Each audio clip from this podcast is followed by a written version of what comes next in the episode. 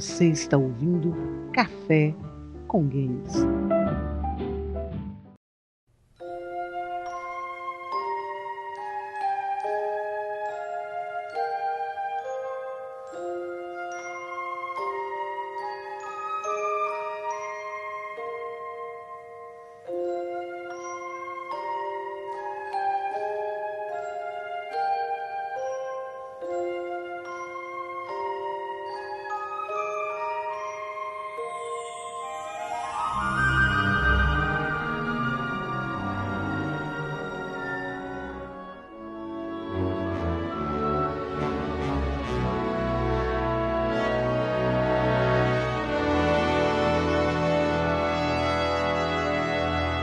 Ergam suas garrafas de café, empunhem os seus joysticks, está começando mais um Café com Games.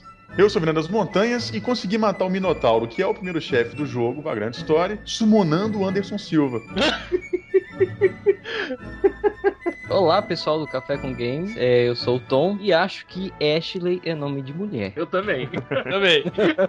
Eu acho que o Ashley é o Black Kamen Rider Hip. Como é que é? É o Black Kamen Rider Hip, cara. De onde é que veio essa teoria aí? Porque tem duas antenas. Tem duas Ah, é, antenas você e tem- um bermudão cara. escoladaço, uma havaiana, muito... Não, aquilo, aquilo ali é um dreadlock com um novo tipo de cera de abelha.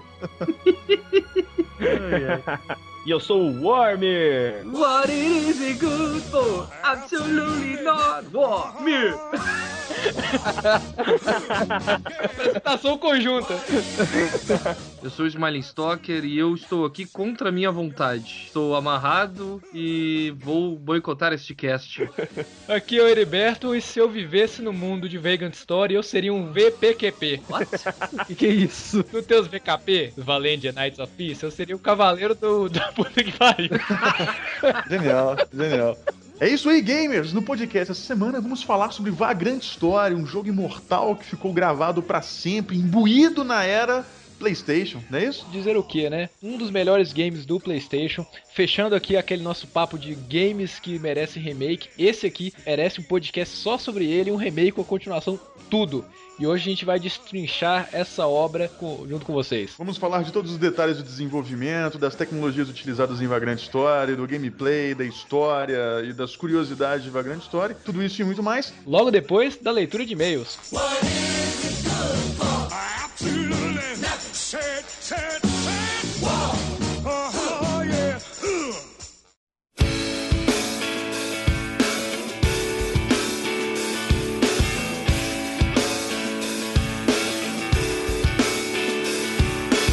É isso aí, semana de carnaval, semana agitada, né, Liberto? Como é que foi sua semana de carnaval, Grande Iriba? Tranquila pra caramba, nadei de caiaque. Nadei de caiaque é ótimo. nadei de caiaque, fui pra praia, fiquei queimado igual um pimentão. Cansei mais que descansei, mas foi ótimo. Você ficou com aquela marquinha de biquíni na, na bunda? Na bunda e no peitinho. é, A gente tem imagens aí no, no trailer comentado nosso dessa semana de você aí. Estamos aqui também com o nosso amigo Smiling, né? O comentarista de e-mails hoje no lugar do Sorin. Olá. Aqui é tipo Galvão Bueno, Casa Grande. Nosso Arnaldo César Coelho aí, ó.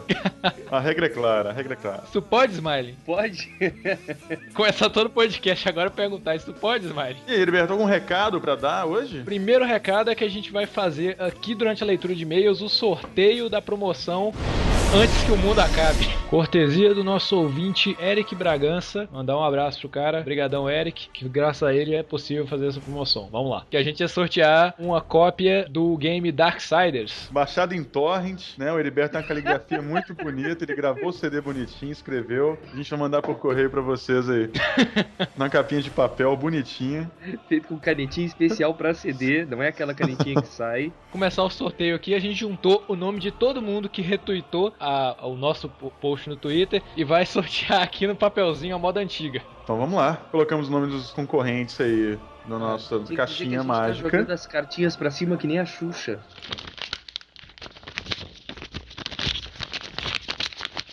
É isso, Ai, meu- senhor Heriberto comendo os papéis. E aí, temos um ganhador? Temos um ganhador. O ganhador é o arroba Clay underline MF do Rio de Janeiro. Né, o nome dele é Parabéns. Cleidson M. Ferreira. A gente vai mandar um DM pra você e depois por e-mail a gente vai te repassar a CD key do Steam do Darksiders. Lembrando que O você que, que é um DM, Eriba? É um Dungeon Master? Não, é uma direct message do Twitter. Genial, genial. Lembrando que você precisa ter uma conta Steam para poder jogar. E aguardem mais promoções e mais sorteios do Café com Games. É isso aí.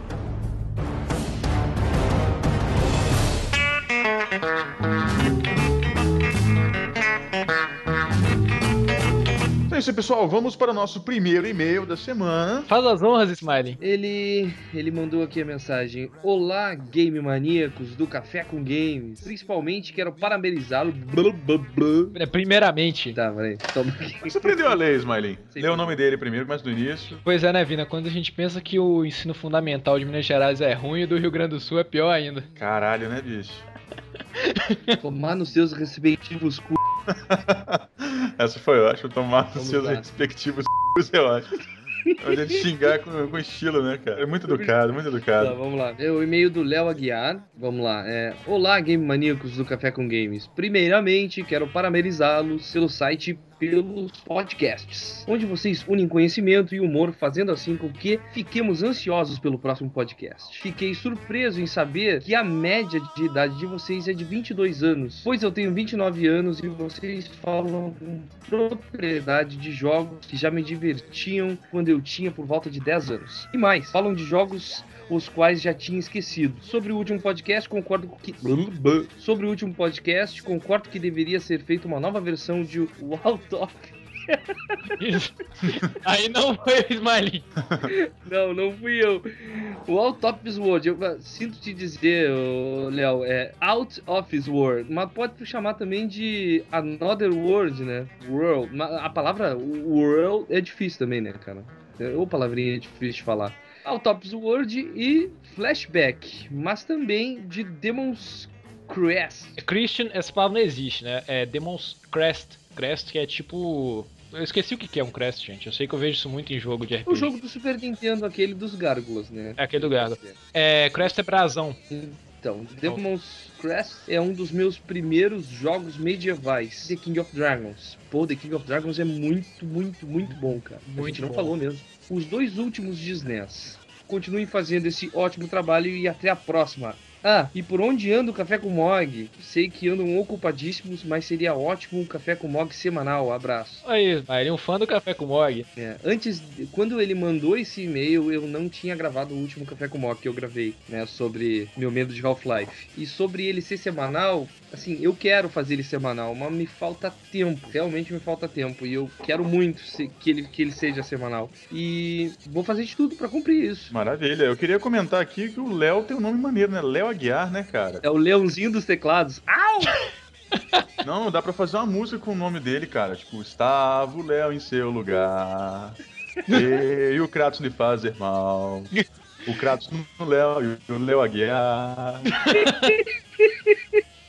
Ele não pediu pra divulgar, mas o blog dele é muito maneiro, que é o Ah, é papellápis.com.br, onde ele fala sobre ilustração. Acessem esse site, papel-lápis.com.br. O link tá embaixo na, na- na leitura de e-mails pra vocês. Cara, o site muito bom. Pra quem gosta de ilustração, pra quem gosta de design, é, porra, um recheio pros olhos, cara. Tem trabalhos muito bons ali e vale a pena dar uma conferida. William Andrei, nosso colega de longa data aqui. Salve pessoas viciadas no líquido marrom criado pelos deuses. Gostei bastante do, do cast e concordo plenamente com o Heriberto. Gun merecia uma continuação ou melhor. Não, merecia uma continuação ou melhor. Uma continuação e um remake em HD como fizeram com God of War. Aliás, outro jogo que vocês esqueceram foi Dino Crisis. Nunca joguei o 3 porque ele foi apenas lançado para Xbox e ninguém tem o Xbox original. Eu assino embaixo, cara. A Regina era, era uma personagem muito é carismática. É, lutar contra dinossauros de fralda, né? Pô, fralda descartável, né, cara? A história não me agradou. Aliás, Dino Crisis é um jogo pós-apocalíptico, já que no spoiler, já que no final do segundo game, pô, spoiler de um jogo de 99, já que no final do segundo game é revelado que as instalações não foram levadas para o passado, e sim os dinossauros é que foram parar no futuro. Continua não sendo pós-apocalíptico. E quanto ao cast dos 32/64 bits, é, eu voto no PlayStation. Foram vários jogos épicos no PS1, jogos como Driver 2, Gran Turismo 2, Crash, Final Fantasy, Metal Gear Solid, Resident Evil, Castlevania, jogo que só consegui jogar depois de muito tempo, pois odiava RPGs naquela época. Outro dia conta essa história. Aliás, eu gostava muito do Tomorrow Never Dies, já Nossa, Nossa, senhora. velho. Puta que me pariu, brother. Pô, velho, não, mas Jogaço. Aí eu vou ter que falar, eu vou ter que falar. Hoje eu vejo que ele é ruim. Na época eu devo ter zerado ele umas três vezes, cara. Eu também zerei umas três vezes, cara, mas era um jogo que me batia uma depressão desgraçada jogar. Nossa. Pior que era. Tinha os Nossa. comandos muito parecidos com o próprio Siphon Filter. E outro jogo que eu acho bem legal, me lembra um pouco pela própria próprio Green Fandango, mas não é um adventure, é o Medieval. Olha só, a história é meio bizarra. Cara, é o Medieval, é o.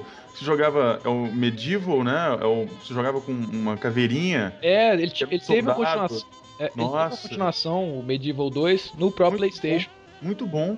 Muito bom. A história é meio bizarra. Se não me engano, alguém fez alguma coisa que os mortos foram revividos ou algo do tipo. Era bem legal o jogo, os movimentos fluíam bem. Foi feito pela própria Sony. Para encerrar, eu já joguei Ocarina of Time, achei muito bom, mas eu morria direto por causa da jogabilidade. Joguei no emulador e eu esperava, apertava o botão de tirar a espada em vez de tirar o escudo e morria. Por causa disso, me diverti mais jogando Symphony of the Night do que Zelda. Assim embaixo. Não, com certeza, cara. Assina embaixo. Assim como me, me diverti mais jogando Final Fantasy VII do que Zelda. E aliás, eu também gosto bastante de Tomb Raider. Só falta ele falar que se divertiu mais jogando Tomb Raider do que Zelda. Cara, eu me diverti mais jogando Tomb Raider do que Super Mario eh, 64. Comentário nojento. Eu Nossa, jogo- que jogo nojento. Eu jogava direto com a minha tia, apesar da gente demorar 15 minutos pra descobrir como chegar a tal lugar. E quando chegávamos lá, ficávamos mais 20 minutos tentando descobrir como prosseguir. Ô, Smiley, Gostava muito. Smiley, Vagrant Story não tem quebra de polígono, não, cara. Aquele Mario 64 lá, ele é todo colado, viu, bicho? Não vou, não vou, não vou entrar em discussão contigo sobre isso, tá? O e-mail, São ficou, anos de diferença. o e-mail ficou um pouco grande, mas foram vocês que pediram. Até mais. É um terço do hardware de diferença, meu amigo. Hein, eu fico pensando só sobre Dino Crisis, a Capcom podia refazer da remake de dois jogos ao mesmo tempo. Podia fazer o Cadillac e Dino Crisis. Genial. Um crossover, remake. Ou Cadillacs de Crisis, é. Ou pegar um carro é, mais apropriado com Cadillac, tipo um Hammer ou uma, ou uma Pajero, né? Porque Cadillac é foda pra você andar no deserto. Imagina o Rally Dakar com um monte de Cadillac. E com o dinossauro correndo atrás? He makes a company jump when he plays reveille. He's the boogie woogie bugle boy of Company B. Nosso amigo grande Pompeu Maia. Ma- Maia. Pompeu Maia, né, cara? O doutor Abobrinha Maia? Como é que seria isso, cara? Estou tendo problemas em enviar mensagens pelo site. Não sei se é pelo fato dos caracteres. De qualquer forma, me desculpem por qualquer coisa. Não, cara, o problema é com você mesmo. O site tá, tá perfeito. Foi muito bem construído. Sempre funciona. E qualquer coisa, vocês não precisam sempre utilizar o formulário do site. Vocês podem mandar e-mail direto para cafécomgames.com. É isso aí. E aí, pessoal, como vocês estão? Fiquei no tilt por uns dias, mas sempre tento dar uma acessada no site. Quando não sou eu, com certeza meus amigos estão acessando por mim. Faço questão que os meus amigos conheçam o site. Tá, voltando. Podcast 31 foi épico, só pra variar. Poxa, como fico feliz quando há algo novo pra ler, ouvir vocês, assistir. Neste mês deixando um pouco mais do lado game pra incorporar o Pompilho Pomposo. Mais do lado azul metálico. Lado azul, cara? O que, que seria o lado azul? Não sei, velho. Tipo, o Ranger azul, o Ranger azul é gay. Então dá na mesma, seu lado azul ou lado rosa. Estou ralando muito por aqui, estudando bastante, e quando eu tenho um tempinho, jogo, jogo com meus amigos, faço um upgrade em mim e dou uma praticada no C Sharp. Foi até legal de ficar sabendo um pouco mais sobre a vida de vocês, o making off realmente. Ralar muito nessa vida tensa, principalmente desafiar o boss de tudo, você mesmo, e não deixar os planos para depois. Algumas palavras do caro Vina, Vinícius, né? Meu nome verdadeiro, que me apoiou. Eu tenho um nome falso, né? Não, Vina é um apelido. Não é muito diferente do verdadeiro. É. Teu, teu nome de guerra. Nome de guerra, Vino, velho de guerra. Caso vocês não saibam, eu considero toda a equipe como praticamente da família. Não é querer babar muito, mas curto muito vocês do fundo do meu dedão com calo. Uh. Antes de finalizar, eu gostaria que vocês, ou quem coloca os links na web, postasse o nome de algumas músicas que possam decorrer ao longo do podcast. E também se pudessem criar uma comunidade ou perfil, coisa do tipo, para os ouvintes se juntarem e conversar mais sobre jogos, como por exemplo, todas as formas de observar um jogo. É isso aí. Eu sei que vocês gostam de ler os e-mails e tudo mais, sendo que peço desculpas por esse fucking extreme e-mail. Realmente procuro bem a todos. Desejo mais um sucesso à equipe que continuem com esse trabalho divina. Olha só, não, o trabalho da equipe toda, né? não é só meu, né? Que é feito com tanto amor e dedicação. Esses descansos são mais merecidos. Um abração do bom e velho fanzaço de vocês. Doutor Bobrinha, um beijão pra você. Vocês têm que comentar aí, grande Smiley, comentarista de e-mails. A regra é clara. Pergunta, pergunta. Ter uma comunidade para dis- discussões sobre, sobre videogames acoplada a Café com Games. Pode isso, Smiley? Pode, pode, pode, sim. A regra é clara, pode. O Orkut está lá. É, primeiro, existe uma comunidade do Orkut, do Café com Games, criada por mim, só que eu não tenho mais Orkut, então eu não sei quem está gerenciando. Tem ninguém gerenciando aquela merda, porque eu também não tenho mais Orkut. Então, Cara. Facebook. Para isso acontecer e as pessoas terem fóruns para conversar sobre e o fórum do Café com Games, poderíamos fazer talvez um fórum para o Café com Games, talvez uma comunidade do, no Orkut. É, ou de repente isso poderia se incluir nos nossos planos futuros, quem sabe?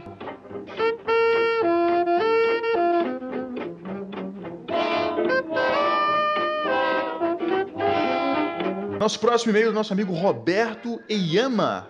Eyama. Yama. Fala galera do Café com Games, meu nome é Roberto e primeiramente parabéns pelo site e os podcasts.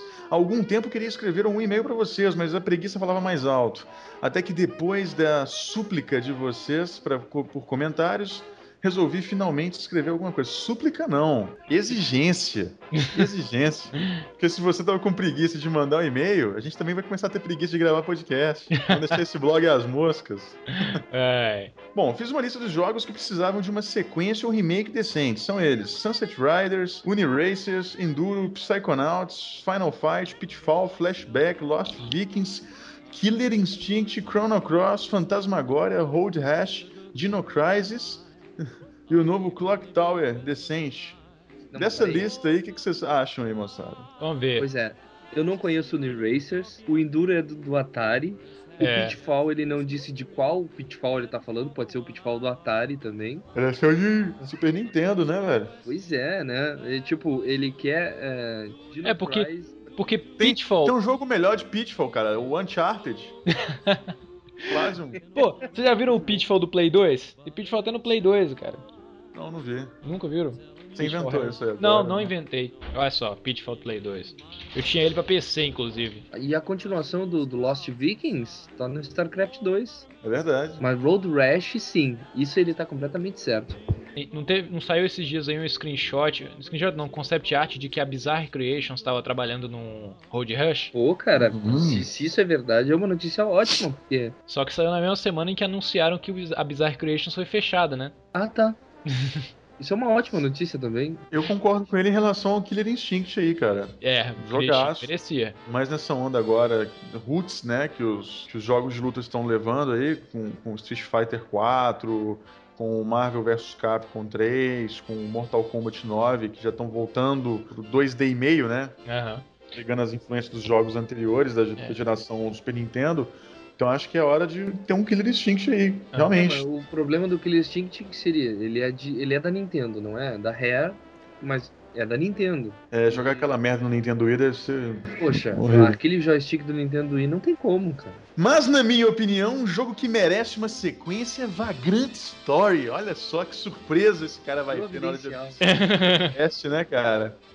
Lembro que na época do PlayStation, meu irmão jogava Vagrant Story. Até que minha mãe estava limpando o meu quarto e varreu o fio do controle enquanto ele estava salvando o jogo. E, pro nosso desespero, perdemos o save. Se fudeu. Meu...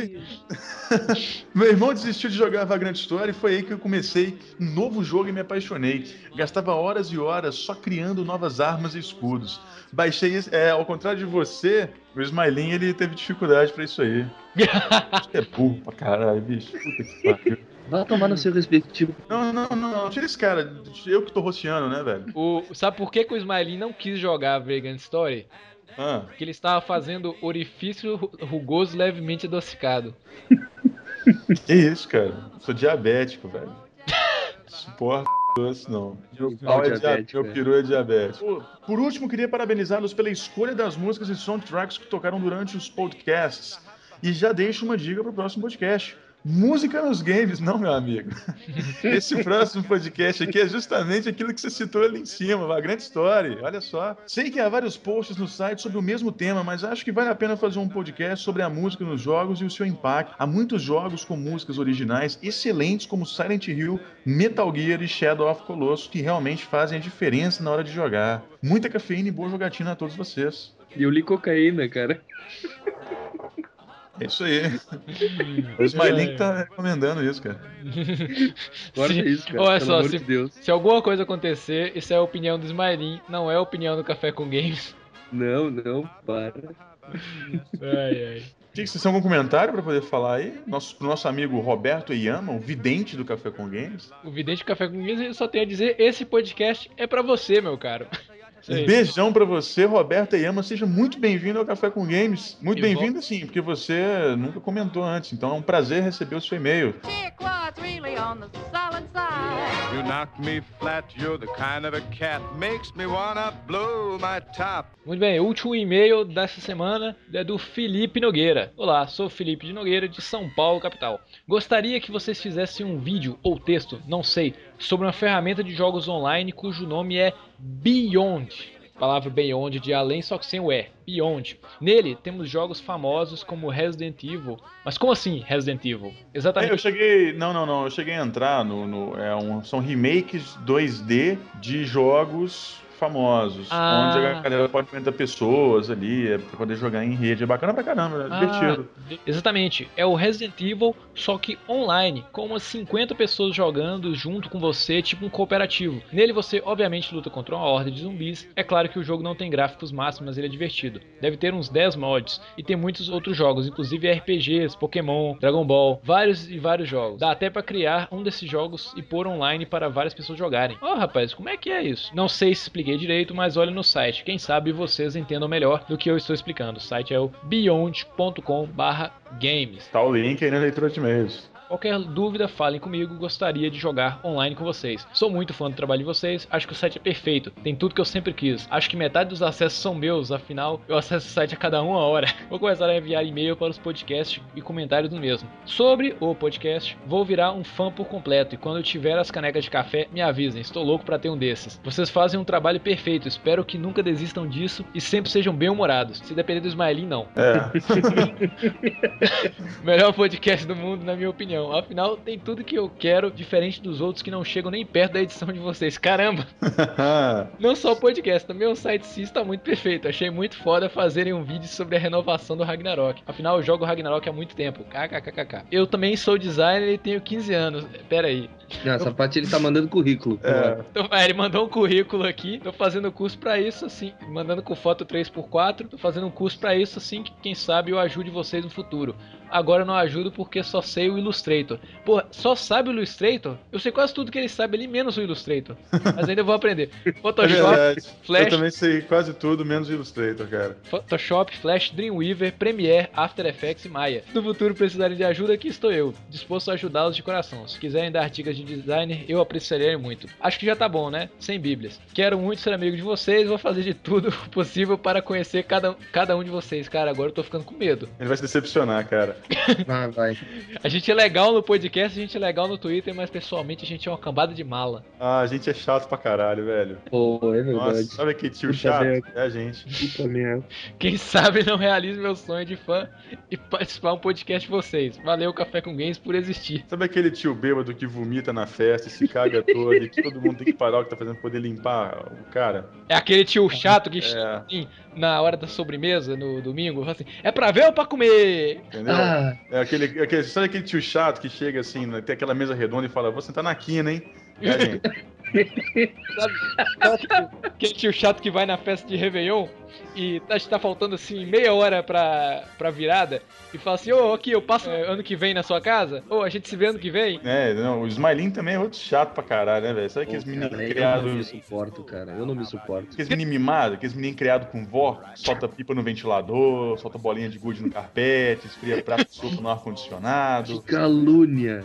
Que entendeu? calúnia. Smiling. Ai, ai, é isso aí, a gente é chato pra caralho, velho. Cheguei, a gente se ofereceu pra poder ir na casa do Ismailin, aí ele nem, ofere... nem pra oferecer um churrasco, filha da puta, serve. Tipo, tem um restaurante muito bom aqui perto, eu posso levar vocês lá. Que, que restaurante, meu amigo? Eu vou na sua casa, eu quero um churrasco típico de gaúcho, eu quero que você veste do bombacha, faça chimarrão e meta um, um churrasco na brasa, meu, meu cara. Eu não gravo mais leitura de que mesmo com esse cara, velho. Vambora pro podcast. Smoke, smoke, smoke that cigarette. Puff, puff, puff, and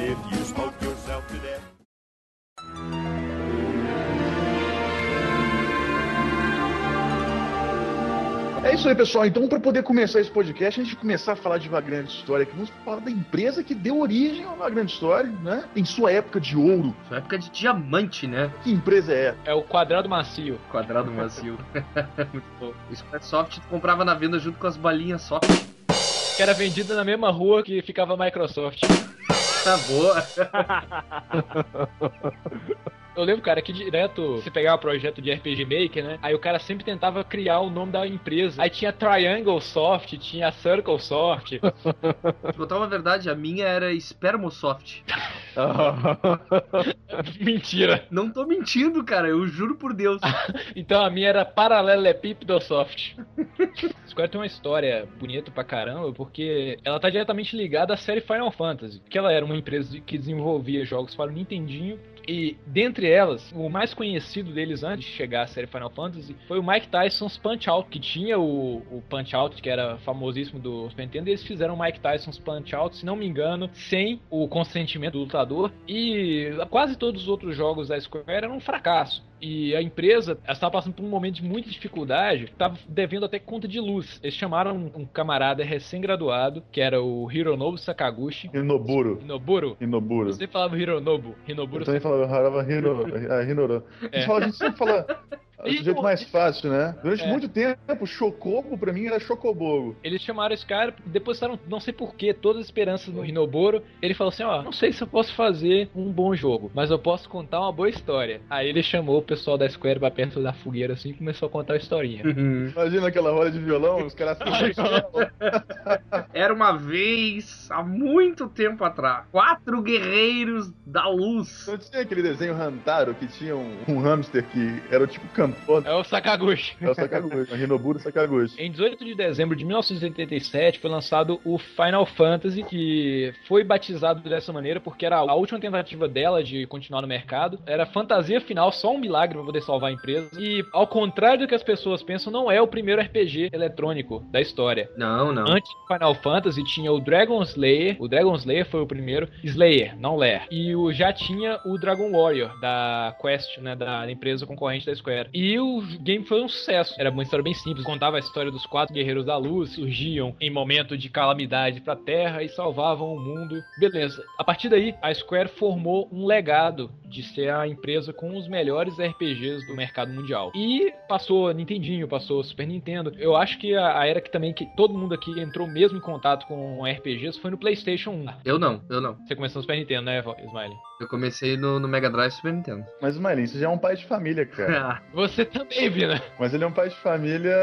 mais velho, ele tem 30 anos já, ó. meio século de vida, quase. Meio século? Vai tomar no seu rabo, rapaz. Square teve um boom no PlayStation com Final Fantasy VII batendo recorde de venda. Aí foram criadas outras séries como Saga Frontier. Paralelo a essa história, a gente vai entrar em mais detalhes sobre essa história da Squaresoft quando for falar de Final Fantasy da empresa. Tinha um camarada trabalhando na Quest, que é o Yasumi Matsuno, que criou a série Ogre Battle, que era um jogo de estratégia baseado em turno que teve um capítulo no Super Nintendo, teve o Let Us Cling Together no PlayStation e depois foi convidado pela Square para criar o Final Fantasy Tactics. O Matsuno, ele se juntou em uma equipe dirigida pelo próprio Sakaguchi com o Masaharu Iwata, que era o compositor, e o Akihiko Yoshida, que era o diretor de arte, que deu toda aquela característica dos personagens, fez o design dos personagens, que é estilo bem medieval do Final Fantasy Tactics, e criaram nesse game um mundo de Veles, que é um, um, um mundo bastante rico. É, na verdade, o Mundo de Envelhecer, ele é a fórmula do sucesso da Square, né? Dá uma liberdade pro desenvolvimento de uma história bem rica, bem completa, complexo, ele tem toda uma mitologia, tem toda uma saga de deuses antigos, tem uma história de reis, ele abre espaço para a história de corrupção. Então, os melhores jogos da Square foram baseados nesse universo, nesse reino, né? Eu não concordo tanto com isso. Eu acho que a Square já tinha sucesso antes de criar esse mundo. É, quando ela criou Final Fantasy Tactics, foi a primeira vez que ela criou um mundo que realmente pudesse ser usado em outros jogos. Que pudesse ser É, reutilizado. Mas eu, eu me referia ao fato do mundo ter vida. O mundo é um personagem dentro daquele universo também. Isso, porque os outros jogos da Square, o mundo, o planeta, o continente, não se nomeava. Ou quando se nomeava, ele ficava em segundo plano. O foco era sempre os personagens da história e nunca o mundo. E quando Final Fantasy. Tactics surgiu, o mundo era um dos focos principais. Quando você pega outros Final Fantasies pra poder comparar, você é o jogador colocado ali e você tá vendo o mundo, você tá vendo e aprendendo simultaneamente. Quando você tem o Final Fantasy Tactics, você sabe durante o jogo que existia outras coisas antes daqui, daquilo ali que você tá vendo. Vamos pra uma Entendeu? pergunta simples. 12 Final Fantasies aí que vocês podem ter jogado, quais vocês se lembram do nome do planeta em que o jogo se passa? Eu só me lembro do, do de Midgard de Final Fantasy VII. Midgard é uma cidade, ninguém nomeia Midgard planeta. é uma cidade, É é. verdade. É, fora esse simples fator de ver ele se, a Terra inteira ter um nome, o Final Fantasy Tactics, como o Vinícius falou, ele tem uma história de background que é o Guerra dos 50 Anos, Leões, War, né? Alliance War, que são citados vários exemplos. Tem o pós-milenial dele, que é o Tempo da Deusa Jora, foi um mundo que já teve uma ascensão tecnológica e foi destruído, eles estão vivendo pós-apocalipse no Tempo da Deusa Jora. Sim. E também é um mundo cheio de intriga política, de guerra, de subtramas e um monte de personagens. Você pensa assim, tá se passando uma guerra naquele mundo. Só que você não participa das grandes batalhas. Todas as grandes batalhas são mencionadas o que está acontecendo nos interlúdios de capítulo. Tem interlúdio de capítulo no Final Fantasy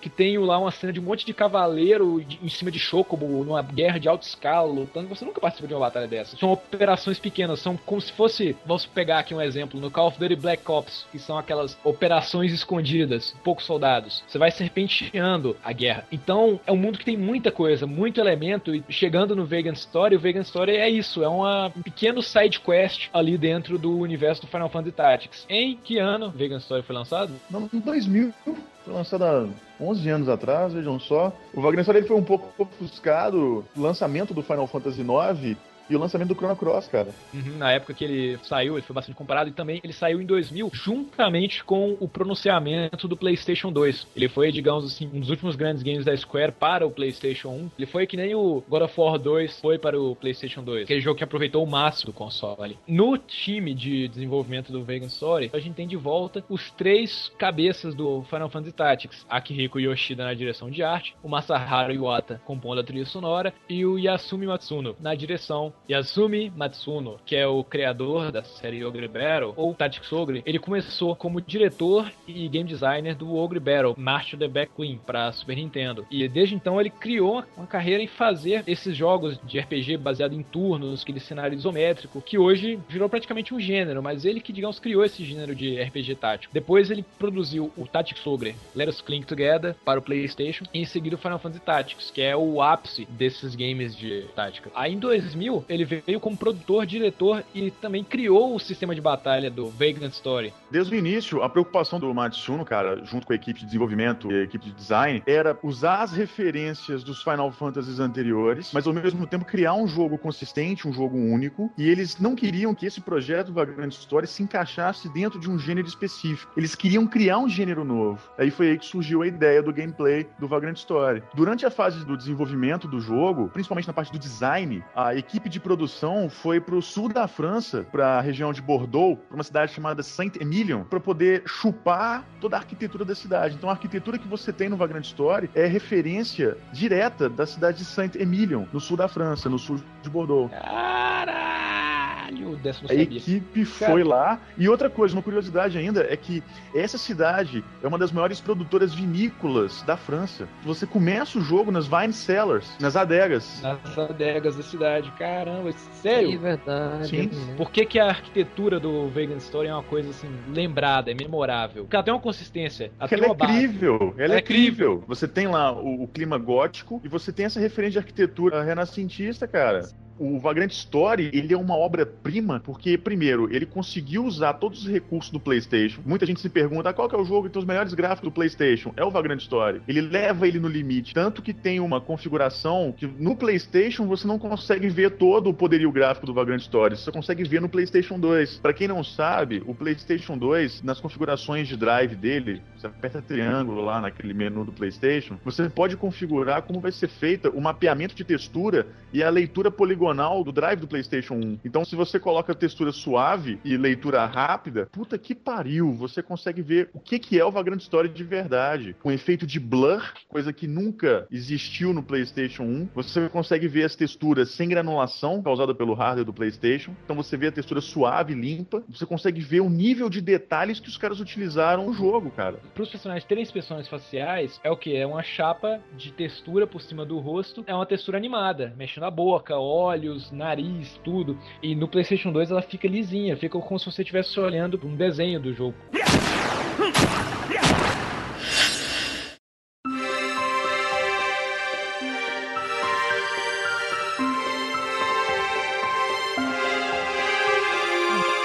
Sonora do Vegan Story tá ao longo de todo esse podcast, né? A trilha sonora, ela tem esse papel fundamental também. Ela, ela conduz a cena. Quando você tem um diálogo, ela conduz o tom que o diálogo tá tendo. Como os personagens não têm voz, você não pode fazer suposição de o cara tá gritando, se o cara tá... É lógico que os balões de conversa ajudam. Que o balão, ele tem aquele padrão dos quadrinhos, né? Mas quem dita o tom da cena é a composição. E a composição tá de parabéns. Tá numa cena de conversa, o Sidney e o Harding discutindo uns dos outros. Aí aparece alguém atrás assim e grita de lá de fora. Quando eles viram pra ver quem é, a música dá uma subida. O Matsune ele queria músicas mais profundas, mais pesadas, mais darks mesmo. O Sakimoto, inicialmente, ele tinha criado temas mais alegres, que ele se baseou um pouco No na- trabalho do Final Fantasy Tactics. Exato, que era a referência inicial ali daquele universo. E o Matsune ele falou que queria que o Sakimoto pegasse referências do Arquivo X, cara, da trilha sonora do Arquivo X. Caramba, tudo. Caramba. Tudo Olha só. É o Vegan Story, se, se tivesse sido lançado hoje, se chamaria Final Fantasy Black Ops.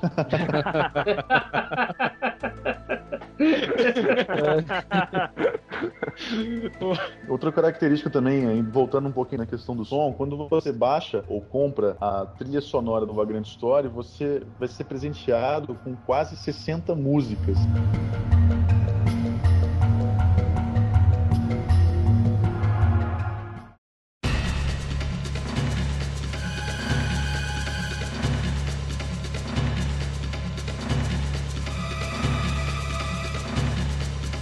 Como é que foi a história da gente conhecer o Vagrant Story? O Vina me emprestou o CD. Eu fui lá, como na época não existia jogo original de PlayStation 1, fiz uma cópia pra mim, fui pra Itaubim passei pro Antônio José, pro Tom. Aí a gente começou a jogar junto. Se eu não consegui jogar o jogo, porque eu não aprendi a fazer chain. O Antônio José conseguiu e continuou. Aí chegou assim: não, velho, zerei o jogo três vezes já. Eu falei assim, pô, não passei do primeiro chefe. O que aconteceu? Cara, eu adorei o jogo. Eu virei ele várias vezes. Por quê? Também cada vez que você virava, o jogo ficava mais legal, porque vinha armas novas. Eu nunca cheguei assim a parar aquela arma, pô, isso aqui parou, isso aqui não Cara, vai mais. o melhor do Vagrant Story é isso que você tá falando. Por exemplo, é um jogo que não existe a melhor arma do jogo. Isso não existe, cara. Não existe. Isso. A melhor arma é aquela que você utiliza mais por determinado inimigo. Uma coisa que eu faço muito é explorar as opções do jogo para poder ver o que, que tem ali de opção, o que, que eu posso configurar em relação ao que pode ser mostrado na tela. No Vagrant Story, você pode pedir para poder mostrar tudo o que tá acontecendo com o seu personagem, com a sua arma. Então, quando você mata uma besta, mostra o besta mais um Phantom menos dois. Então, eu tinha noção do que estava acontecendo com a minha arma, do que estava acontecendo com o meu É, escudo, do que tá- estava com o melhorando pra uma coisa, né? Piorando pra outra. Exato. Então, quanto mais vezes você mata o inimigo com a sua arma, melhor ela fica contra aquele tipo de inimigo. Mais pontos você ganha para aquele inimigo, então melhor, mais eficiente ela vai ficando com aquele inimigo. Então, a, a- a melhor arma do jogo é aquela que você usa mais contra determinado tipo de inimigo. Se você usa a mesma arma que você começou o jogo até o final, você vai ter uma super arma equilibrada. A maneira mais fácil você jogar o game, que foi a dica que o Vina me deu da primeira vez que eu joguei, é use sempre a mesma lâmina, que é a lâmina Fandango que você começa o jogo, e mudando os grips, os cabos dela por cabos mais poderosos e usar gemas pra aumentar o poder. Então aquela lâmina vai ficando mais equilibrada porque às vezes por você usar ela demais contra morto-vivo, ela fica forte contra morto-vivo vivo, mas perde em poder contra, digamos, dragão. Você sabe Aí como que o Ashley ganhou essa lâmina, Fandango? Não, como? Ganhou, ganhou de brinde num salgadinho.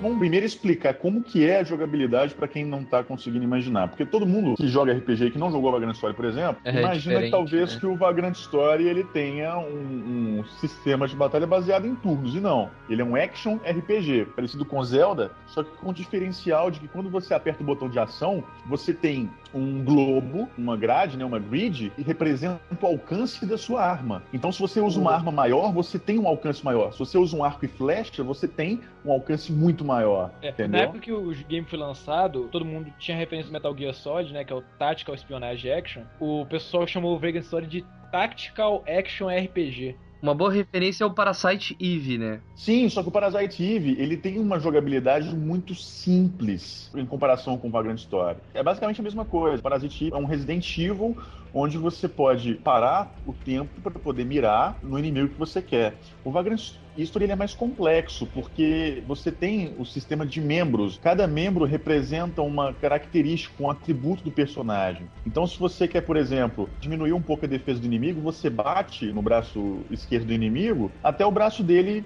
vai aparecer uma mensagem na tela que ó, a defesa dele diminuiu. Você quer deixar o ataque dele mais fraco, você ataca o braço direito. Você quer deixar, por exemplo, inimigos baseados em magia utilizam inteligência. Então você ataca na cabeça para poder diminuir o poder de ataque mágico do inimigo. Você quer diminuir o movimento? Na perna. Não, e porque a gente tinha falado da possibilidade de jogabilidade, né? Você pode escolher a arma que você quiser. Eu lembro, por exemplo, quando eu vi aquela espada Broadsword, que você pega aquela armadura, a Uhum. primeira armadura que você enfrenta, eu falei assim, caralho, eu vou usar essa espadona Cloud Strife, não sei o que.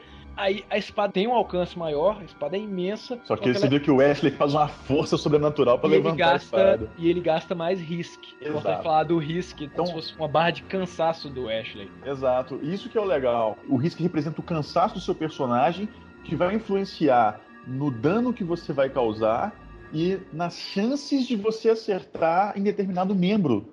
Então, quanto maior o risco, menor a chance de você acertar. Porque o Ashley vai ficando cansado e vai perdendo a precisão dele.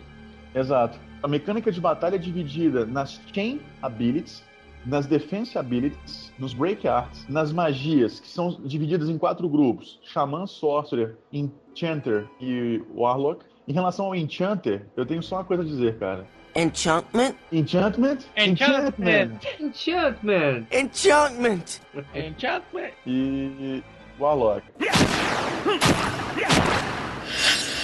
Em certos momentos do jogo, o Ashley recebe de volta as memórias suprimidas dele e aprende as Chain Abilities. Quando você faz um ataque contra um inimigo, é você tem a opção de dar continuidade a ele. Vai aparecer uma exclamação por cima da cabeça do Ashley, que você aperta um outro botão e ele continua atacando. Poxa, você simplesmente fica atacando? Não, você assimila Chain Abilities a cada um dos botões, quadrado, triângulo e círculo, com tipos de ataques diferentes. Aí você tem ataques como Temper, o Game Magic. Você vai, por exemplo, você pode causar 70% do dano que você já causou, recuperar life com ataque, causar dano ao MP do inimigo, ou você pode causar poison no inimigo, vários tipos de ataques diferentes que você equipa e vai ministrando de acordo com a sua estratégia. Isso, é, no decorrer do jogo, pô, a jogabilidade dele vai ficando cada vez mais interessante, né? Em relação às chains, você tem, de acordo com o que você vai assimilando, você vai ter um chain para um uso específico, né? E de acordo com a necessidade, por exemplo, durabilidade luta baixa, então você tem um chain que converte parte do dano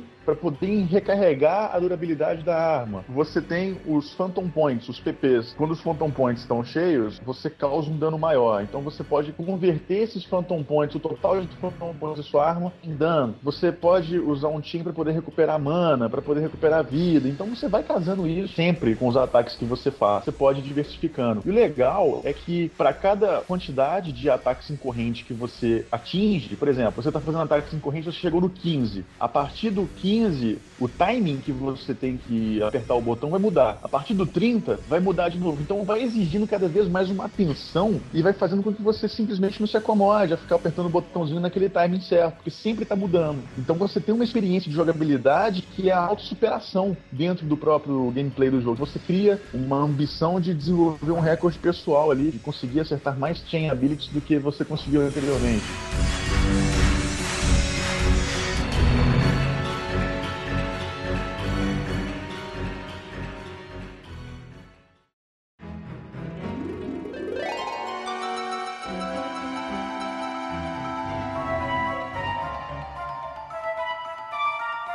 Apesar do o que a gente pode perceber em relação ao lançamento do Vagrant Story é que, igual a gente falou, ele foi ofuscado em função de dois grandes lançamentos que a gente teve em 2000, que foi o Final Fantasy IX e o Chrono Cross. Mas ao mesmo tempo, a publicidade em cima do Vagrant Story ela foi muito fraca. Ele não teve uma, uma publisher que anunciasse o jogo em todos os meios, em todos os veículos, sabe? Foi uma coisa assim. Eu conheci o Vagrant Story através de um preview de revista. Foi o suficiente para me, me fazer interessar no jogo. Eu acho engraçado isso, porque, poxa, uma empresa com o porte que a Square está hoje, eles não podem nunca se dar um, ao luxo de produzir um jogo, de financiar um projeto, de não dar publicidade a ele. Naquela época, jogos como, por exemplo, Xenogears, lançado em 98, o jogo foi lançado com a tiragem de 20 mil cópias em território americano, o que hoje não é nada, porque eles achavam que não iam vender. Eles deixaram a célula de produção fazer o game, mas não fizeram cópias bastante que achavam que não ia vender, acabando que o, o jogo vendeu,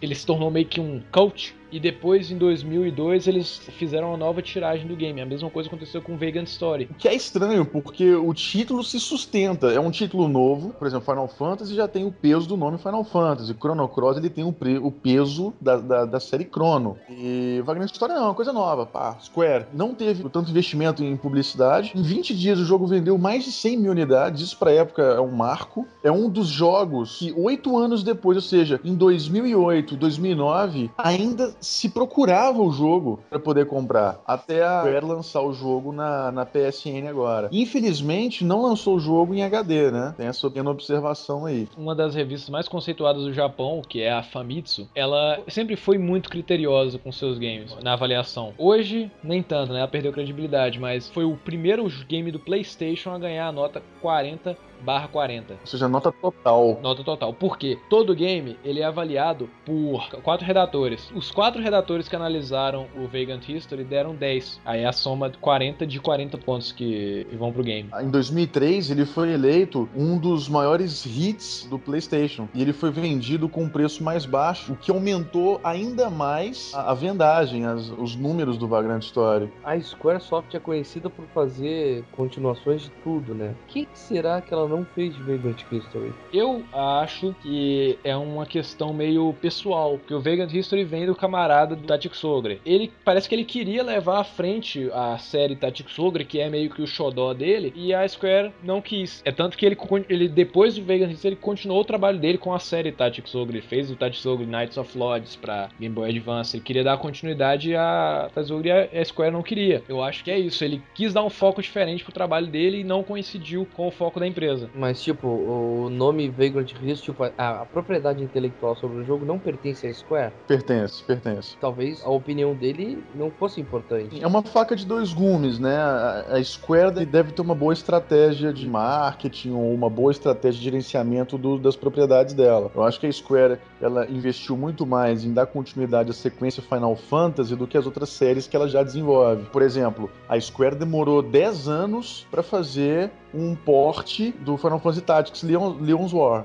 em 2008. Então o que, que, o que acontece? O Akitoshi Kawazu, que é o, o, o, produtor executivo dos jogos da, da, da, Square, né? Durante uma entrevista com a equipe que desenvolveu o Vagrant Story e que desenvolveu o, o Final Fantasy Tactics, o Kawazu falou que o próximo candidato natural para receber um update é o Vagrant Story apesar de ser difícil fazer um port para PSD, então eles pensam em, em fazer algo relacionado a, ao Vagrant Story ainda. É, eles estão pensando tipo em fazer igual o Valkyrie Profile, pelo que eu sei, tinha eu joguei pro PlayStation 1 Aí o 2 saiu totalmente diferente, eu acho que no PlayStation 2, se eu não me engano. Depois fizeram ele pra PSP, outro jogo mudou também, outra coisa. Eu acho que, tipo, o Vagrant Story, se mudar muito, é, vai desvirtuar muito o jogo, né? A pergunta da entrevista foi sobre aquele Vurduço, né, que, do remake do, do The Leon's War, Final Fantasy Tactics The War of Lions. Naturalmente perguntaram sobre fazer um port, por exemplo, do Vagrant Story pra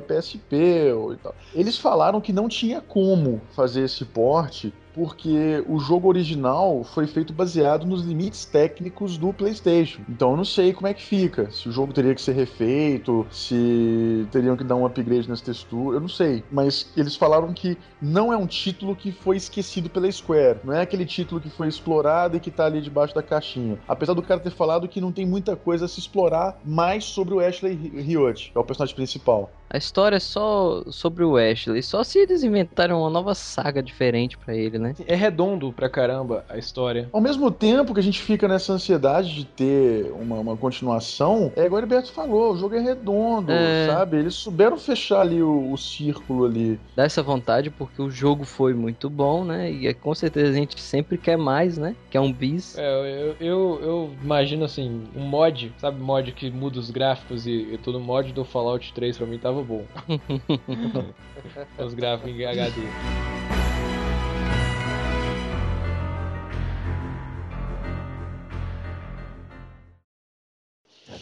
Cara, se você gostou de Vagrant Story e tá interessado em jogar, baixa na PSN, ou então, eu sei que é difícil hoje estar adquirindo um Vagrant Story, um CD original, comprar, então baixa na internet aí, né?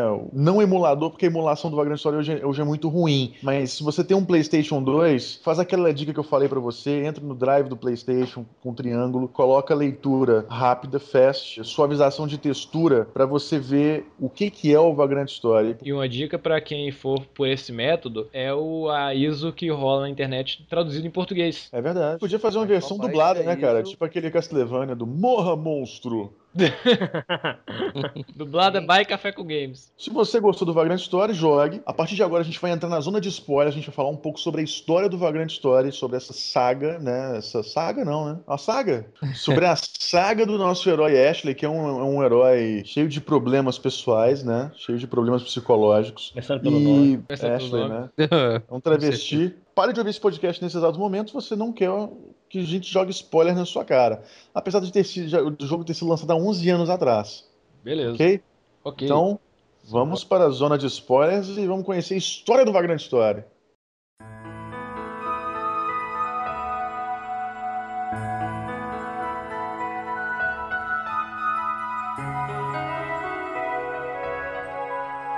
Primeiro, a gente tem um lugar, a cidade de Leamon, fica num reino onde você não tem muito contato com esse reino, que é Valêndia. né? O reino de Valêndia está imerso numa guerra civil. Leamon é uma cidade milenária, ela tem uma história de 5 mil anos e uma característica que eu acho foda pra caramba, pra poder te situar, uma, uma parada que não tem aqui, que eu, que eu fiz uma observação quando eu tava jogando Vagrant Story e que eu acho foda pra caramba, que te situa no universo de Valice, é que muitas vezes a história é contada por um historiador. E esse historiador é o Araslan Durai, do Final Fantasy Tactics. Como é que é? Não entendi, não. A história do Final Fantasy Tactics é contada, no início do jogo, ele te cumprimenta e fala assim: Eu vou te contar uma história. E aparece o nome do historiador, Alaslan J. Durai. Você já abriu o Zodiac Brave History no menu? Ah, no início do jogo aparece isso, né? No Vagrant Story aparece assim: uma, uma frase, quando você sai do castelo, Ah, ele vai J. ter uma Durai. apresentação.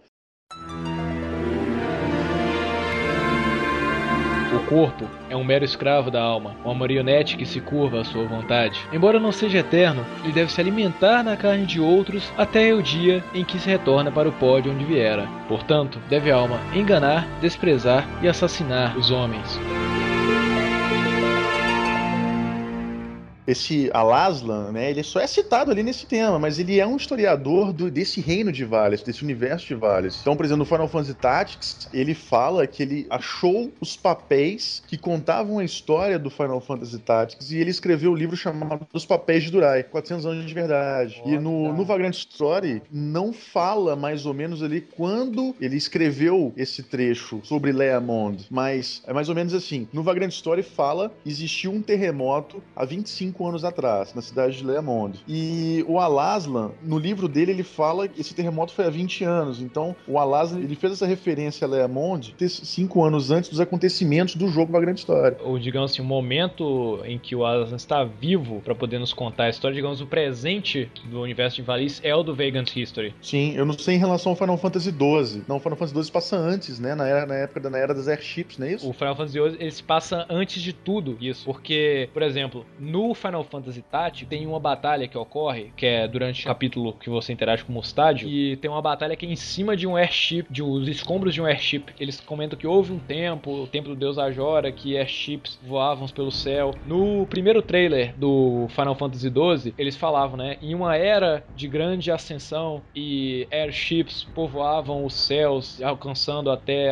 as altitudes. Então, o Final Fantasy XII se passa antes. Toda a parte artística do Final Fantasy XII mostra essa ascensão desse universo aí. A, a cidade, ela sofreu com um terremoto, e o legal é que durante o jogo você vê esses terremotos acontecendo e a cidade foi devastada. Então você joga durante algumas fases nas ruínas de Leamond, né? Aquelas ruínas que você encontra, aqueles escombros que você encontra são as minas abandonadas, a floresta vazia. Então você tem ali o que sobrou de Leamond, uma cidade que ficou esquecida, sabe? A gente tem a parte dos personagens que vão interagir nesse meio. Eles citam dois lugares nesse reino de Valêndia, que é a cidade de Leamond e a cidade de Valnem, que é onde fica o quartel-general dos Cavaleiros da Paz de Valêndia, né? Os Valendia Knights of Peace. Os Cavaleiros da p que pariu. que é como se fosse uma CIA mesmo, né? Uma. uma... FBI. É um FBI de Valnem. O Boulder Scully, é o Ashley e a Merlose. Cara, é, falando esse negócio da CIA e tal, ele é o tal de Risk Breaker, né? Eu Cara, nunca que nome. consegui assimilar Risk Breaker a classe dele. Eu sempre é, lia lá Risk Breaker e eu pensava, pô, isso deve ser um golpe muito Ultimate lá do, do, do Ashley, né? Eu sempre assimilei igual é, por causa do Limit Limit, Break. Breaker, né? É. Então eu sempre imaginei que Risk Break também era um golpe. Pra piorar, ele tem aquela barrinha de Risk, né? Então eu, eu sempre confundia. Os Risk Breakers são o grupo de elite desses Cavaleiros da Paz de Valêndia, dessa, dessa organização militar. A coisa fudeu mesmo, tem negro ali refém, então ó, chama o Risk Breaker, é o cara ali, ó. Eles são respeitados pelas Break Arts, que são as habilidades de combate deles. Como eles dizem, eles vão até o limite da sua capacidade por uma causa. Como o Risk representa o cansaço do seu personagem, eles são o Risk Breaker é o incansável, é o insaciável, o cara que ele não cai, não sucumbe em batalha. Tem uma cena que é ótima, que o, a, a Merlot já estava lá esperando pelo Ashley. É, ele pergunta, né, quantas pessoas tem lá dentro da casa do Duque? Tem 12 pessoas. Não, pera aí, vamos, a gente tem que esperar o reforço. Não, eu sou o reforço. Sabe de onde eles tiraram isso? Ah, Robocop. é mesmo? Olha só. A, a mulher lá, aquela parceira dele, ele chega, reforço, eu sou o reforço. Isso estava sendo do Robocop. Cara, eu ia pagar muito pau se o Ashley chegasse na porta e virasse pro Sidney e falasse: Você é um imaturo. Você é um cocô. E eu vou matar você. Ele entra, aponta a besta pro Sidney, puxa um protocolozinho e fala: Você está preso, tem o direito de permanecer calado, tudo o que você disser será usado como você no tribunal. É o Robocop, cara.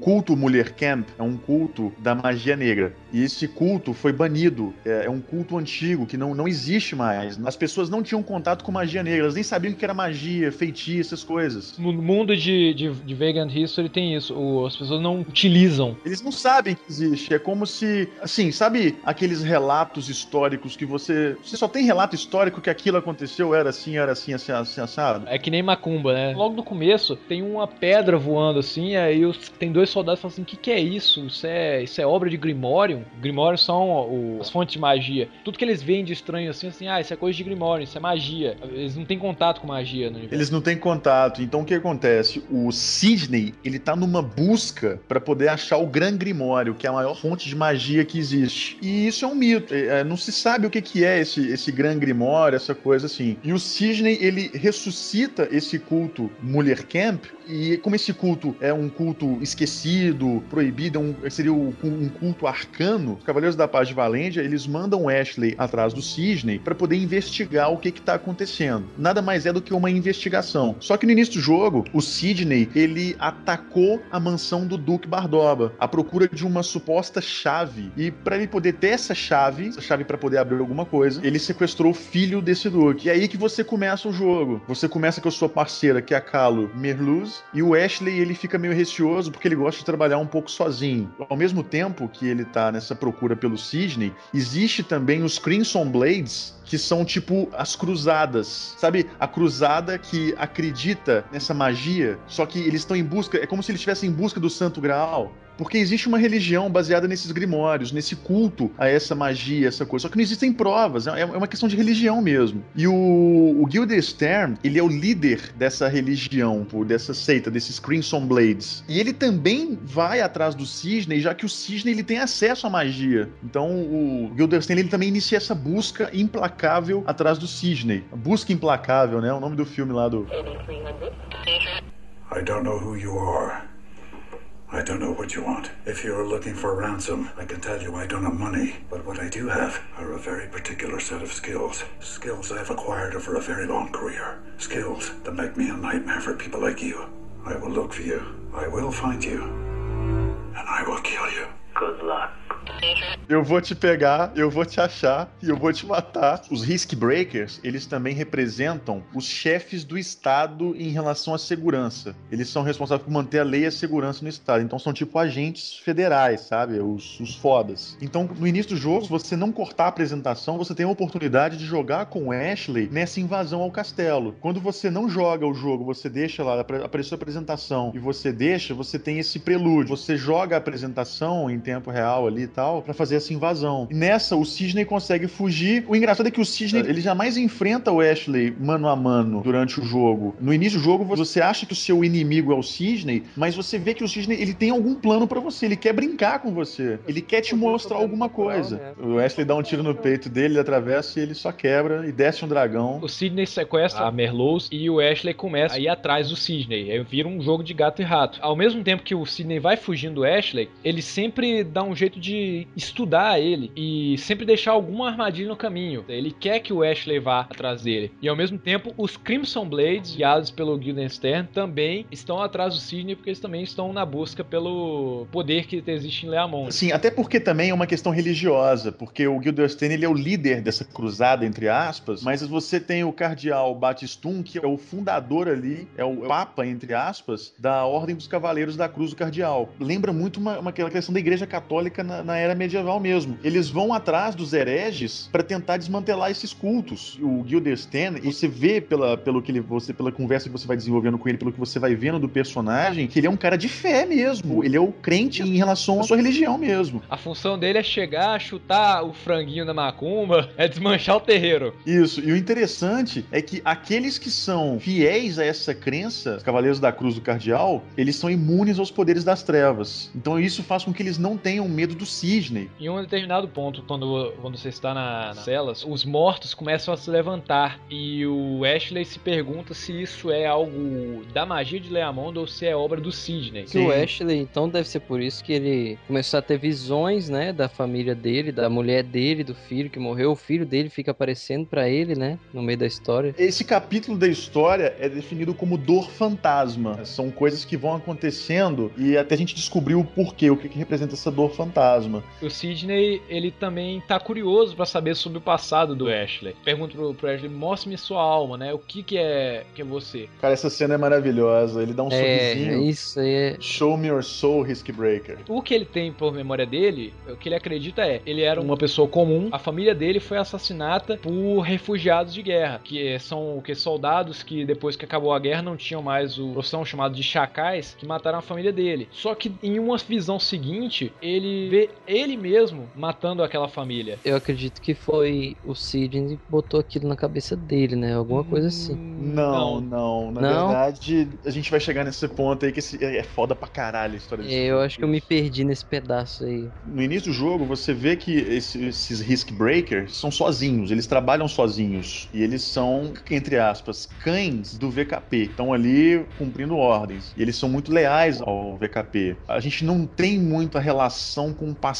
do Ashley até esse ponto. A gente vê quem que é o Ashley. Porque até chegar lá, o Ashley ele vê um garoto. No jogo só tem três VKPs, que é o Ashley, a Merlose e o Fred Mercury lá. O Roser Graham. O Rosencrantz, veste com colante. O jogo supõe-se que tem-se mais Risk Breakers por aí, andando por aí, mas nessa missão ali você encontra basicamente só esses. Então o que acontece? Você vê que o Ashley ele tem algum problema em relação ao passado dele a partir do momento em que você tem essa visão dele, onde ele tem uma visão dele fazendo um piquenique com a família dele e de repente a esposa dele e o filho dele são assassinados. É a primeira memória que vem assim à cabeça dele. E o engraçado é que ao longo do jogo, o início do jogo é difícil, ele é mais lento porque o Ashley ele não é um guerreiro completo ainda. Você mata o primeiro chefe do jogo após essa reunião com o Cisne e você vê que o Ashley ele, ele absorve, ele adquire, ele se lembra. Não aparece nem que você aprendeu, mas ele se lembrou de memórias do passado. Dá pra se entender que ele era um guerreiro muito poderoso e depois desse assassinato da família dele, ele ficou traumatizado e se juntou ao VKP. Isso é o que você supõe no início do jogo. A história que ele acredita que aconteceu com ele. Futuramente você vai encontrar o Gildenstein junto com a, a Samantha, que é a mulher dele, né, a amante dele. Nessa conversa você descobre com ele o porquê que os Crimson Blades estão atrás do Sidney. Por que, que essa instituição religiosa está atrás desse cara? Porque esse cara, ele tem conhecimento do que seria a morte incompleta, ou seja, do conhecimento para se tornar imortal. O Sidney ele tá atrás de outra coisa, de algo mais. A história do game trabalha muito esse conceito de vida e morte. Será que realmente a morte é quando a gente. quando o corpo acaba e a alma se vai? Ou tem como uma pessoa morrer por dentro antes desse, desse período ou morrer depois? Trabalha muito esse paradoxo do sobre a vida e a morte. Todos os inimigos, os monstros que você enfrenta, eles estão ali por influência das trevas. E quando você se encontra com o, o Rosencrantz, que é um outro Risk Breaker, que te conhece muito melhor do que você mesmo, ele te fala que quando vocês estudam para ser Risk Breakers, você descobre que existem poderes dormentes dentro de você que são despertos justamente por influência das trevas. Então o que acontece? O Rosencrantz ele tá meio putão com o VKP e também tá atrás do Sidney. Só que ele tem outras intenções em relação ao Sidney que a gente vai discutir daqui a pouco. Porque parece que o Sidney sabe algo sobre os VKPs que a organização está escondendo deles. Sim, porque é um poder parlamentar, né, cara? É um poder do governo. Né? Governos, sempre. Então, tipo Já assim, viu, né? discutem- Governo não é mole. Nessa discussão, essa rasga- rasgação de calcinha aí com o Rosencrantz, ele expõe que os VKPs eles têm conhecimento e os parlamentares têm conhecimento dos poderes sombrios da cidade de Leamond. E o Rosencrantz ele faz a grande revelação em relação ao passado do próprio Ashley. O Ashley acreditava que ele era o pai de família que estava ali e que dois chacais renegados de guerra mataram a família dele. Quando na verdade ele é que matou aquela família e o VKP fez implante de memória para que ele acreditasse. Pra que ele tivesse lealdade. Então ele é o cara que matou uma família e os VKPs eles fizeram com que ele tivesse ali, ele acreditasse que era a família dele pra ele ser leal aos VKPs. Fizeram tipo uma lavagem cerebral nele. E ao longo do jogo, o Ashley ele vai desenvolvendo, despertando essas habilidades latentes nele. E vem a pergunta: o que o Ashley era então, antes? Ele era- não era um VKP. Ele é um então. soldado desempregado. Não, eu acho assim, não fala muito do passado dele. Não fala É, quase nada, né? Ele fica muito. Algumas coisas são um grande Claro. mistério. Porque ao mesmo tempo que você tem lá o Ashley acreditando que era a família dele, e depois você tem o Rosencrantz falando que não, não era a família dele, você era o cara que matou fa- uma família e fizeram implante de memória, no final do jogo vai ter um outro acontecimento que vai deixar tudo meio vago, sabe? Vai te deixar com aquele blow my que mind. é, é ele vendo a família dele, família de novo. É, falando que eles vão estar esperando por ele, aquela coisa. Então, Foi tipo, por isso que eu fiquei todo desnorteado. Fiquei- eu- eu- quando eu falei isso, vocês falaram que não foi ele que matou, eu fiquei meio confuso. Eu falei, uai, e a visão lá do final também aí, confundiu tudo. É, Christopher Nolan deve ter jogado esse jogo. O Sidney está em busca dessa chave para despertar o poder de Leamond e encontrar o Grand Grimoire, só que não sabe bem o que é essa definição de chave. Se é uma chave objeto, se é uma chave palavra, se é uma chave local. O que que é essa chave? Quando você vai se encontrar com o Cisne novamente, o Ashley, você vê que o Ashley vai sofrendo um progresso ao longo do jogo. Ele vai descobrindo a verdade, ele vai despertando essa energia uh, latente dentro dele, e ele vai se desvencilhando, fechando esses laços dele com o VKP. Qual que é a intenção do Cisne? Ele, ele, esse mundo para ele não é o bastante. Ele tem uma missão aqui. E a missão dele é achar alguém que o suceda nessa, nessa jornada alguém capaz de, de adquirir esse conhecimento nessa cidade de Leamond. Então ele vai atrás do Ashley, ele quer fazer isso com o Ashley, entendeu? Ele quer mostrar pro Ashley a verdade para ver os, do, que, do que, que o Ashley é capaz. Por que, que o Rosercrantz se volta contra você? Porque o Rosercrantz, ele quer mostrar pro Cisne que ele é o sucessor melhor. Só que o Ashley, ele não quer pegar essa parada, não quer, não quer pegar essa pica para ele, ele não quer dar esses poderes da escuridão. Ele tem um foco dele que é resgatar a Mirluso, que é a companheira dele. tipo assim, Entendeu? Olha só, você tem um propósito na vida, meu filho. Quando eu e tudo isso aqui acabar, você vai me suceder e vai pra uma missão maior, beleza? Na outra mão, você só quer encontrar essa mulher. O que, que você vai fazer depois que você resgatar ela? Sexo? É, boa. Tá aí, eu, eu, eu ficava com a opção número 2 também.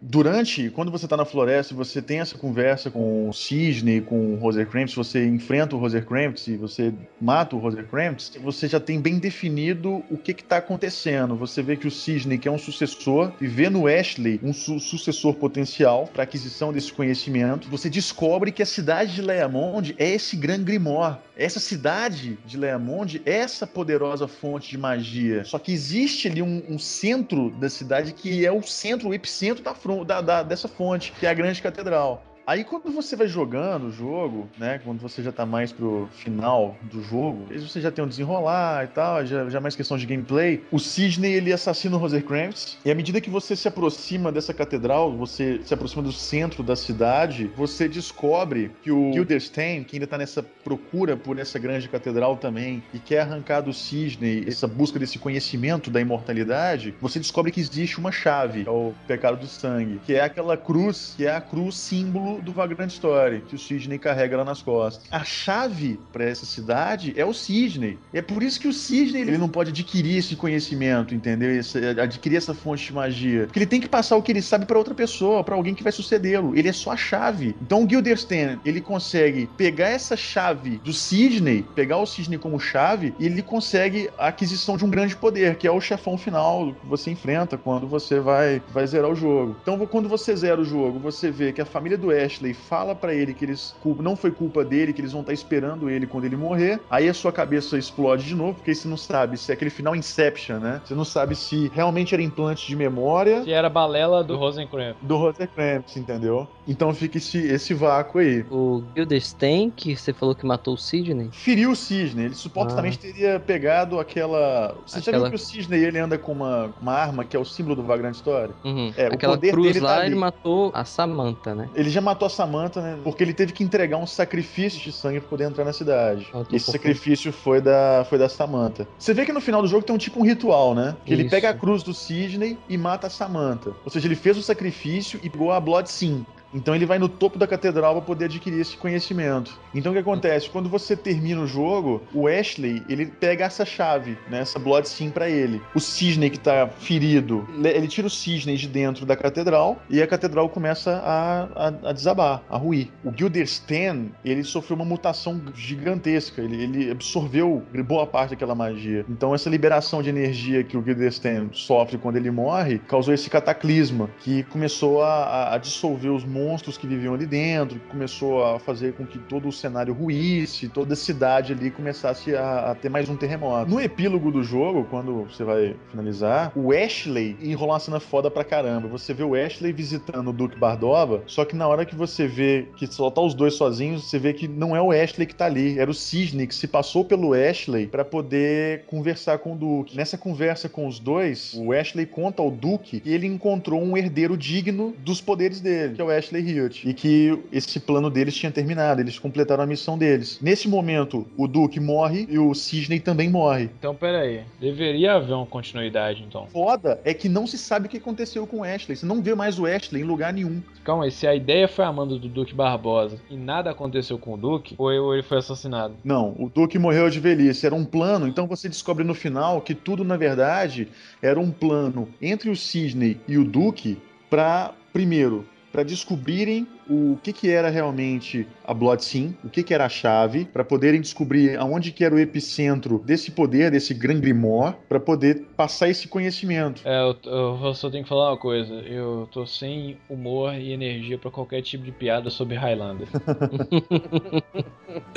é, opa, vou te matar, eu passo o conhecimento. Caramba, esse, esse jogo é um ódio aos anos 80, velho. Você tem é, Robocop, Arquivo X, Highlander, no final do jogo, os VKPs recebem um relatório do que, que aconteceu nesse acidente em Greylands que falou que o Duke tinha sido assassinado. Só que como o Ashley foi o último a ser visto perto do Duke, ou seja, o Cisne uh, travestido de Ashley, o Ashley era o principal suspeito. Então, desde então, o Ashley nunca mais foi visto. Então é a história do c cara, é que reúne aí referências à cruzada, referências religiosas, artísticas, referências a romance policial e investigação. E essa descrição que a gente deu aqui da história, se você se atreveu a ouvir a zona de spoilers, é um resumo lavado dela. Ela é bem mais rica do que isso. Sugiro que você jogue o game para poder ter esse, esse gosto. É muito bom. Não, com certeza. E é um jogo que a gente tem um carinho muito grande. A gente quer compartilhar um pouco dessa experiência com vocês, porque para mim, jogar a Grande História foi uma das experiências mais ricas que eu já tive, eu diria, em toda a história do videogame, e diria também a experiência mais rica que eu já tive jogando um PlayStation 1, cara. Foi, foi, foi muito bom. É, ainda bem que você falou PlayStation 1, porque você disse quase a mesma coisa no cast de Grinfandão. Também me agradou pra caramba. Eu acho que o Play 1 teve muito jogo bom, né, cara? Porque deviam ter, ter remake, né? Em HD. Não, com certeza. A gente não Eu acho viu. que o Vagrant História ele merece um remake em HD, ele merece ou ter uma continuação, ou um remake com gráficos atuais, mantendo a jogabilidade, mas particularmente só um remake em HD já é suficiente, cara. O jogo é muito bom, é uma experiência única, é uma experiência divertida e complexa que vai te sugar por horas e horas e horas e horas atrás de uma história rica e maravilhosa. É muito bom, cara. Palmas para Vagrant História, por favor. Ah, efeito sonoro, sempre. isso aí, galera. Até semana que vem. Que a força esteja com todos vocês.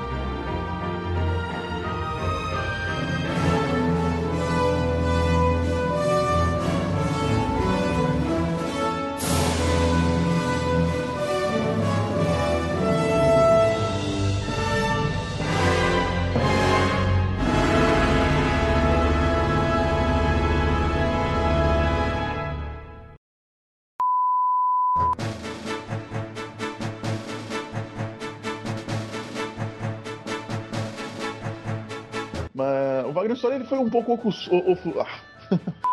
Ah, pensei que vocês iam falar agora assim. Ah, esses caras aí, desenvolvimento, eles foram lá e fizeram o jogo e deu. É, acabou o podcast. acabou o podcast. Aí ficou pronto, vendeu, todo mundo comprou. Menos o Smile. É, é, igual foi o Valmir no Twitter. O, cara, o pessoal falou assim: Ah, vão enrolar o filme do, do Faroeste Caboclo. Aí, ó, spoiler aí, ó, no final ele morre. Muito bom. É, é igual o colega sala meu que entrou dentro da sala de cinema do Paixão de Cristo e falou assim: no final ele morre. Quando filme não? não eu, fiz, eu, fiz, isso na locadora, cara. Minha mãe, tipo, todo filme que ela pegava, eu, não, filme ruim, filme ruim, filme ruim, filme ruim. Aí ela pegou a Paixão de Cristo do Mel Gibson, né? No que ela pegou, falei: ele morre no final. Ela ficou puta, sabe? Aí Uai. depois que ela parou e pensou.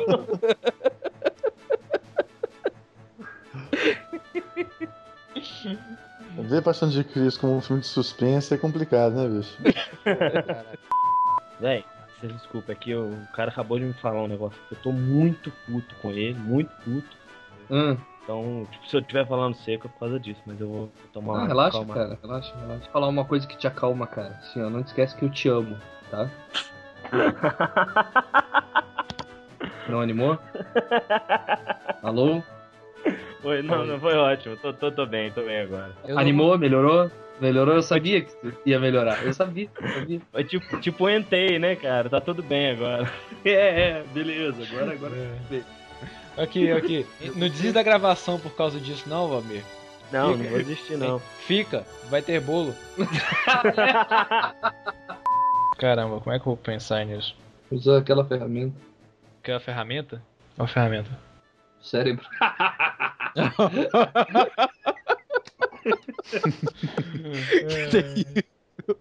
Ah, tu perguntou, deixou picando. Ah, não. Eu só chutei. Vou dizer e aí pro Kiliano em três messages, em quatro messages diferentes. Tem o Messenger, ele tá online no Messenger do Rock Melt, online no Skype, online no MSN, só falta ele tá online no Steam também. É, ele só faltava estar tá plugado a Matrix, né? É. Do jeito que o Kiliano é, pode postar que ele tá. Pode seguir, galera. Hoje eu tô com a língua, uma língua presa hoje. Para tomar leite, leite faz isso. Quê? Um minuto. Leite Não, deixa a é. língua presa? Não é que deixa presa, é que tipo, leite, É. quem canta, por exemplo, não, não- pode tomar leite, né? Porque o leite, não sei o que, ele faz com a, com a língua e com as cordas vocais aí, fode pra ele. É bom Se você for- comer maçã. É, que tem um, Sim, muita, as cordas vocais. muitas mulheres que tomam leite também não conseguem falar direito, entendeu? Fica aquele som meio assim.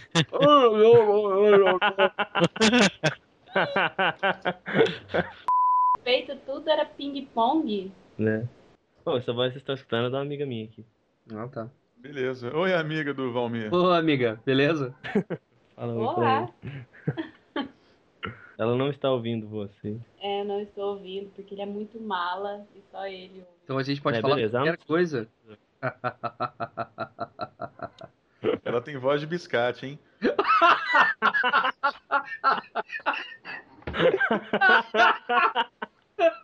Ela não tá ouvindo mesmo? não.